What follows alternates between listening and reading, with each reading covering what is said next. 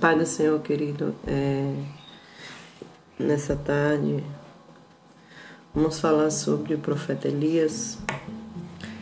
O profeta Elias, ele profetizou que, segundo a palavra deles, não haveria chuva sobre a terra. Né? Como o profeta profetizou, assim aconteceu. Imagine Deus ali carimbando né? a profecia de Elias. E a palavra do Senhor nos diz que foi três anos e seis meses que nem orvalho, nem chuva caiu sobre a terra. Né? Mas como tudo tem um preço, quando Elias profetiza, ele corre porque acabe. Ele quer destruir Elias.